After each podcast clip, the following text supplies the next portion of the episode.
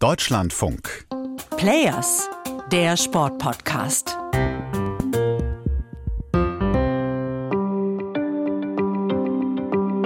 Der mächtigste Mann im deutschen Fußball. So nennen ihn viele.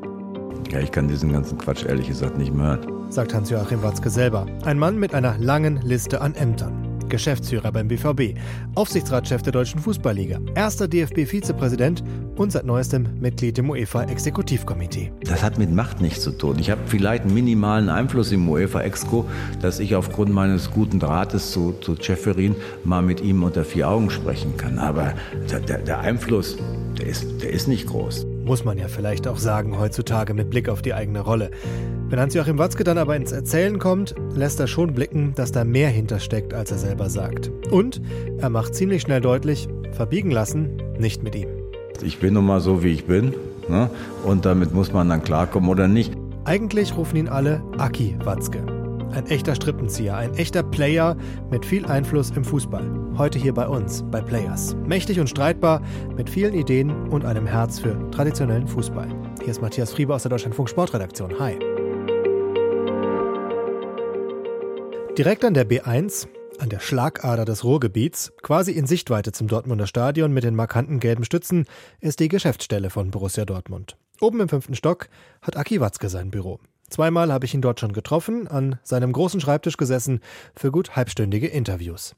Jetzt, am Tag nach dem Champions League-Spiel gegen den AC Mailand, liegt noch der Wimpel der Mailänder auf seinem Schreibtisch.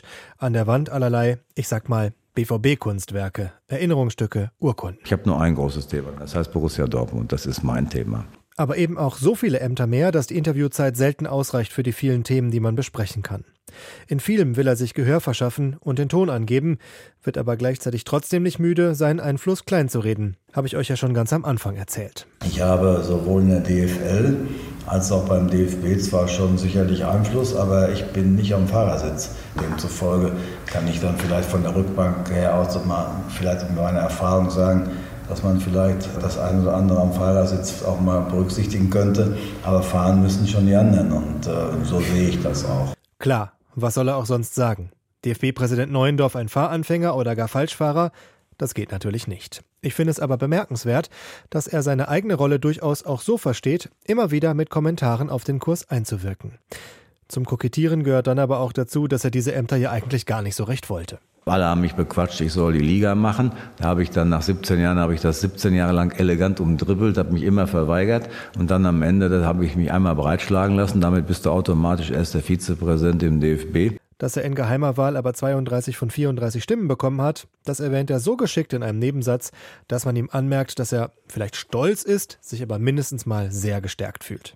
Und dann kommt die Frage, willst du nicht ins UEFA Exco? Jetzt kann man dann sagen, nee, ich brauche das nicht. Das wäre auch die richtige Antwort gewesen. Aber auf der anderen Seite, wenn man eine Verantwortung hat, muss man auch versuchen, ihr irgendwie gerecht zu werden. Unser Einfluss wir können nicht immer nur schimpfen auf alles, was in der UEFA und der FIFA passiert, aber uns selbst dann auch verweigern zu partizipieren. Und außerdem habe Deutschland ja hart daran gearbeitet, hier kommt dann der Zyniker Watzke ins Spiel, weniger Einfluss im internationalen Fußball zu bekommen. Und da will er jetzt was gegen tun, auch mit seinen Kontakten aus den letzten Jahren. Mir muss so viel über Profifußball niemandem erzählen, aber wenn du von außen reinkommst, ist es schon mittlerweile sehr komplex geworden, gerade mit den internationalen Themen auch, wo ja auch natürlich Netzwerke helfen. Wenn du natürlich international ähm, ewige Zeit dabei bist und du siehst dich permanent in den Gremien oder du siehst dich bei der Champions League, bei den Spielen mit den anderen Vereinsposten da zum, zum Essen, das hilft natürlich sehr stark. Und klar, der enge Draht zu Eva-Boss Schäferin habt ihr ja schon gehört.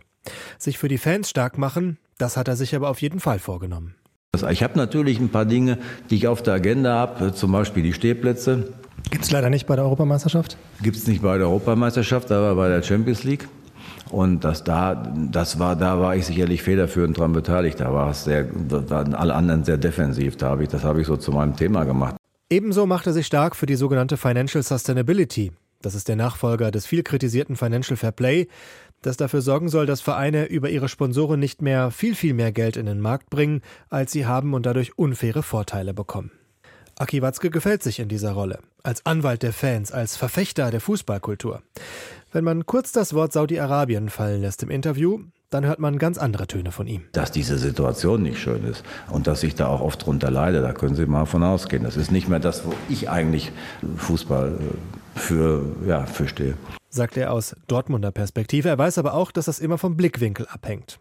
Als Paris Saint-Germain mit katarischem Geld 300 Millionen Euro Handgeld an Kylian Mbappé zahlte, sagt er zum Beispiel, finden ja alle irgendwie furchterregend bis schwer zu ertragen, außer denen in Paris. Die Fans jubeln.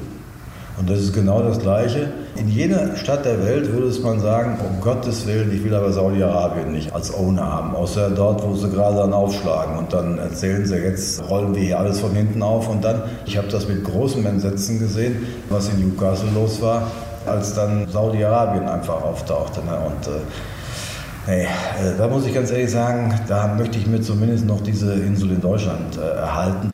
Eine Insel, die aber in den letzten Jahren sehr eintönig geworden ist und sich deshalb nicht mehr so gut verkaufen lässt. Im Ausland schon mal gar nicht. Wenn Hans-Joachim Watzke die Argumente, die für die Liga sprechen, aufzählt, dann fallen natürlich Fankultur oder auch die billigsten Ticketpreise im Vergleich der Top-Ligen. Und dieses Argument hier. Wir, diese Liga, die deutsche Liga, ist mit Sicherheit von der Eigentümerstruktur, von der Mitgliederstruktur her die anständigste überhaupt. Und das ist auch ein Wert. Die Bundesliga, die anständigste Liga der Welt. Weiß ja nicht, ob das so ein catchy Werbeclaim ist. Dann vielleicht aber eher der hier. In der Bundesliga werden die Stars gemacht. Wo Robert Lewandowski von Lech Posen zu Borussia Dortmund kam, kannte den auch keiner. In Asien nicht und in Amerika nicht. Heute kennt ihn aber fast jeder. Aber klar, das beste Verkaufsargument ist natürlich eine spannende Liga, ein enger Meisterkampf. Nach zehn Jahren bayerisch erdrückender Dominanz, dann im Sommer eine extremst schmerzhafte Erfahrung für Watzke. Ein ganzes Stadion verstummt. Trauer, Enttäuschung und Fassungslosigkeit. Der BVB verspielt am 34. Spieltag die deutsche Meisterschaft. Trotz einer überragenden Rückrunde hat es am Ende nicht gereicht. Dortmund landet punktgleich mit dem FC Bayern auf dem zweiten Platz. Im Fußball war das in diesen 19 Jahren, wo ich das jetzt mache, war das das Schlimmste. Das war definitiv das Schlimmste. Nur für alle, die es nicht mehr ganz so genau wissen. Letzter Spieltag, Heimspiel gegen Mainz, Dortmund, das gesamte Ruhrgebiet und weit darüber hinaus ist elektrisiert. Hier ist Dortmund. Und hier gibt es genau ein Thema. Schwarz-Gelb, wohin man guckt. Kilometer vor dem Stadion schon drängt es sich in Schwarz, in Gelb. Wir sind in Dortmund. 300.000 Kartenanfragen gab es für dieses Spiel. Für Ein Heimsieg reicht dem BVB zum Titel. Am Ende dann 2 zu 2. Auch das hätte gereicht, wenn, ja, wenn nicht Musiala für die Bayern in Köln in Minute 89 doch noch getroffen hätte. Zuspiel auf den eingewechselten Musiala und dann rein das Ding. 2-1, 89. Der Wahnsinn von Köln ist perfekt. Auch nach 19 Jahren lebt und verkörpert Watzke den BVB. Angefangen hat er ja in der größten Existenzkrise des Vereins. Er kommt als Retter. Der Verein quasi klinisch tot, kurz vor dem Lizenzverlust. Ja, es hat 200 Millionen Schulden, von denen sind 100 fällig und kannst nichts anbieten. Erzählte im Wirtschaftspodcast OMR vor einiger Zeit. Das war der erste Glücksfall, dass wir nichts anbieten konnten. Also haben die Gläubige einfach auf meinen Sauerländer Dialekt vertraut und gedacht, okay, der hat in seinem Leben bis jetzt zumindest dadurch ausgezeichnet, dass er seine Rechnung immer bezahlt hat und keine Versprechungen gemacht hat, die man nicht halten kann. Diese Erfahrung von damals prägt sein Handeln als Strippenzieher bis heute. Schlüsselerlebnis ist wohl das Wort, das man jetzt am ehesten verwenden würde. Als es dem BVB längst wieder gut geht, das Festgeldkonto prall gefüllt ist, hört man von Aki Watzke immer und immer wieder. Es wird nie wieder einen Euro Finanzschulden geben. Der Fußballliebhaber ist und bleibt bis heute eben auch Unternehmer. Apropos steile Überleitung, aber der Unternehmertag in Essen, bei dem er vor ein paar Wochen war, der macht weiter Wirbel. Ich sag nur, wie soll der Jugendfußball aussehen? Wenn wir Angst haben, dass dann so ein Achtjähriger komplett aus dem Lebensgleichgewicht geworfen wird, weil er mal 5-0 mit seiner Mannschaft verliert, dann sagt das auch sehr viel über die deutsche Gesellschaft aus. Den O-Ton, den habt ihr vor kurzem schon mal hier gehört in Players, als Marina mit einem der wissenschaftlichen Köpfe der Jugendfußballreform gesprochen hat. Sehr, sehr spannendes Faktenchecken. Kann ich euch nur empfehlen, findet ihr ganz leicht in unserem Feed. Der Wirbel nach Watzke von nicht wenigen populistisch genannten Aussagen war schon exorbitant. Erstmal so, dass ich manchmal immer noch erschrocken bin von der medialen Wirkung, die etwas hat, was ich dann so sage. Wenn er jetzt danach im Interview aber doch spürbar zerknirscht sagt, es wäre auch deutlich klüger gewesen, ich habe das auch im Präsidium danach gesagt, äh, wenn ich einfach mal die Klappe gehalten hätte. Dann nehme ich ihm das ab, sehe aber genauso das Leuchten in seinen Augen, wenn er mir kurz danach erzählt. Das Verrückte daran ist natürlich, dass ich auf egal was ich in diesen 19 Jahren gemacht habe, ich habe noch niemals so viel Zustimmung gekriegt wie ausgerechnet dafür. Ich bin da noch nicht mal stolz drauf. Ich habe Zuschriften bekommen. Ne? Die Leute in den Stadien, ne? die sind da auf mich zugesprungen. Ich kam kaum noch rein. Aber am Ende des Tages war es trotzdem überflüssig. Und Aber wie erklären Sie sich das, dass, es das, dass das so polarisiert? Ja, weil es natürlich auch nicht ganz falsch ist. Aber Fakt ist, es ist eben beschlossen und dass ich bin Demokrat und habe ich das auch zu akzeptieren. Vieles perlt einfach an ihm ab, habe ich das Gefühl. Auch Angriffe aus der Fußballwelt und eben Populismusvorwürfe. Man kann aber auch nicht immer nur die ganze Woche sich darüber beklagen, dass nur noch irgendwelchen gequälten Mist von allen abgesondert wird, der 27 Mal vorher chemisch gereinigt worden ist und dann auf mich eindreschen, wenn ich in der richtigen Stimmung sage ich auch ab und zu mal, was ich denke. Ne? Und das ist dann eben manchmal auch falsch. Dabei kommt Watzke ja eigentlich von der immer beschworenen Basis aus dem Amateurfußball. 28 Jahre lang ist er Vorsitzender seines Heimatvereins, des SV Rot-Weiß Erlinghausen aus dem sauerländischen Marsberg. Erst in diesem Jahr gibt er das Amt zurück. Sein Tag hat eben dann auch nur 24 Stunden, deshalb verlässt er auch die Top-Club-Vereinigung ECA, als er in das UEFA-Exekutivkomitee einzieht. Normalerweise musst du da einen 20 Kilometer Bogen drum machen, weil du musst permanent Entscheidungen treffen, wo du immer haarscharf abwägen musst und am Ende kriegst du dafür auch immer nur auf die Fresse. Zum Beispiel, als er dafür stimmt, Jugendliche unter 17 aus Russland wieder zum europäischen Spielbetrieb zuzulassen. Das fällt ihm schwer. Ja, es waren 51, 49 Entscheidungen, ehrlicherweise. Und dann sagt er etwas, das auch typisch für ihn ist. Er leiht sich Formulierungen aus der Politik, würzt sie mit einem Hauch von Provokation und man kann ihm anmerken, und ich glaube auch anhören, dass ihm diese kleinen politischen Sticheleien Spaß machen. Das ist aber auch die absolute Brandmauer. Ist ja gerade auch ein Thema überall. Brandmauern sind ja jetzt modern. In diesem Fall meint er, dass Erwachsenenteams aus Russland auf keinen Fall zugelassen werden sollten. Da ist die Brandmauer. Noch ein zweites Beispiel für so eine kleine politische Stichelei.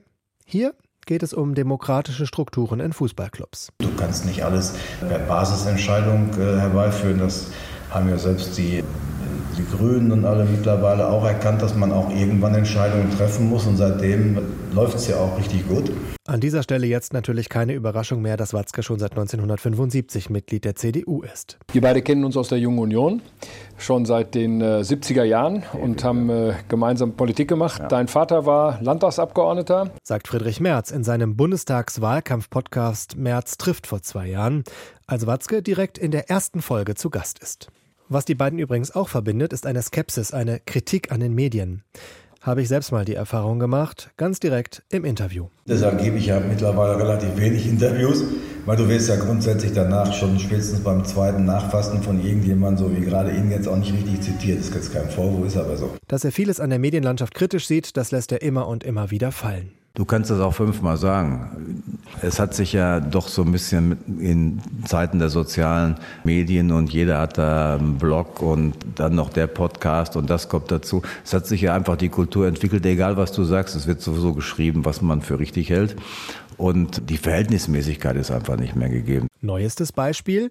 Nach drei Spielen in dieser Saison, nachdem Dortmund zu Hause unentschieden gegen Aufsteiger Heidenheim spielt, wird Trainer Edin Terzic in den Medien angezählt. Das ist ehrlich gesagt, das ist ein bisschen krank. Das war nochmal eine Stufe höher auf der watzkischen Deutlichkeitsskala und direkt stellte er sich vor neben und hinter seinen Trainer, der im ganzen Jahr 2023 ein einziges Bundesligaspiel mit dem BVB verloren hat bis jetzt. Ich glaube, er wird auch deshalb so deutlich, weil er diese Entwicklung als Beispiel für vieles sieht, was in Deutschland gerade nicht so läuft, wie er sich das wünscht. Die Debatte um Leistungsgedanken hatten wir ja gerade schon beim Kinderfußball. Wenn es aber um die gesamte Gesellschaft geht, dann kommen auf einmal sehr nachdenkliche Töne. Ich habe schon große Angst um den Zusammenhalt unserer Gesellschaft. Ich finde, dass der noch nie so wenig vorhanden war wie aktuell und vielleicht kann man sowas ja mal wieder nutzen, dass man alle wieder mal unter einem gemeinsamen Ereignis versammelt. Noch so ein Lieblingsthema von Aki Watzke. Der Fußball als gemeinsames, vielleicht letztes Lagerfeuer in Deutschland. Er glaubt das wirklich und ist überzeugend darin, dass der Sport wichtig ist für diese Gesellschaft. Dass es günstige Tickets braucht, dass alle in die Stadien kommen können müssen und natürlich vor allem miteinander reden.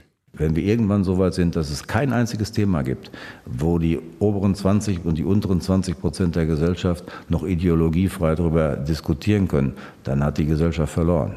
Und deshalb hofft er neben einem Meistertitel für seinen BVB auch auf eine erfolgreiche Heimeuropameisterschaft im nächsten Sommer.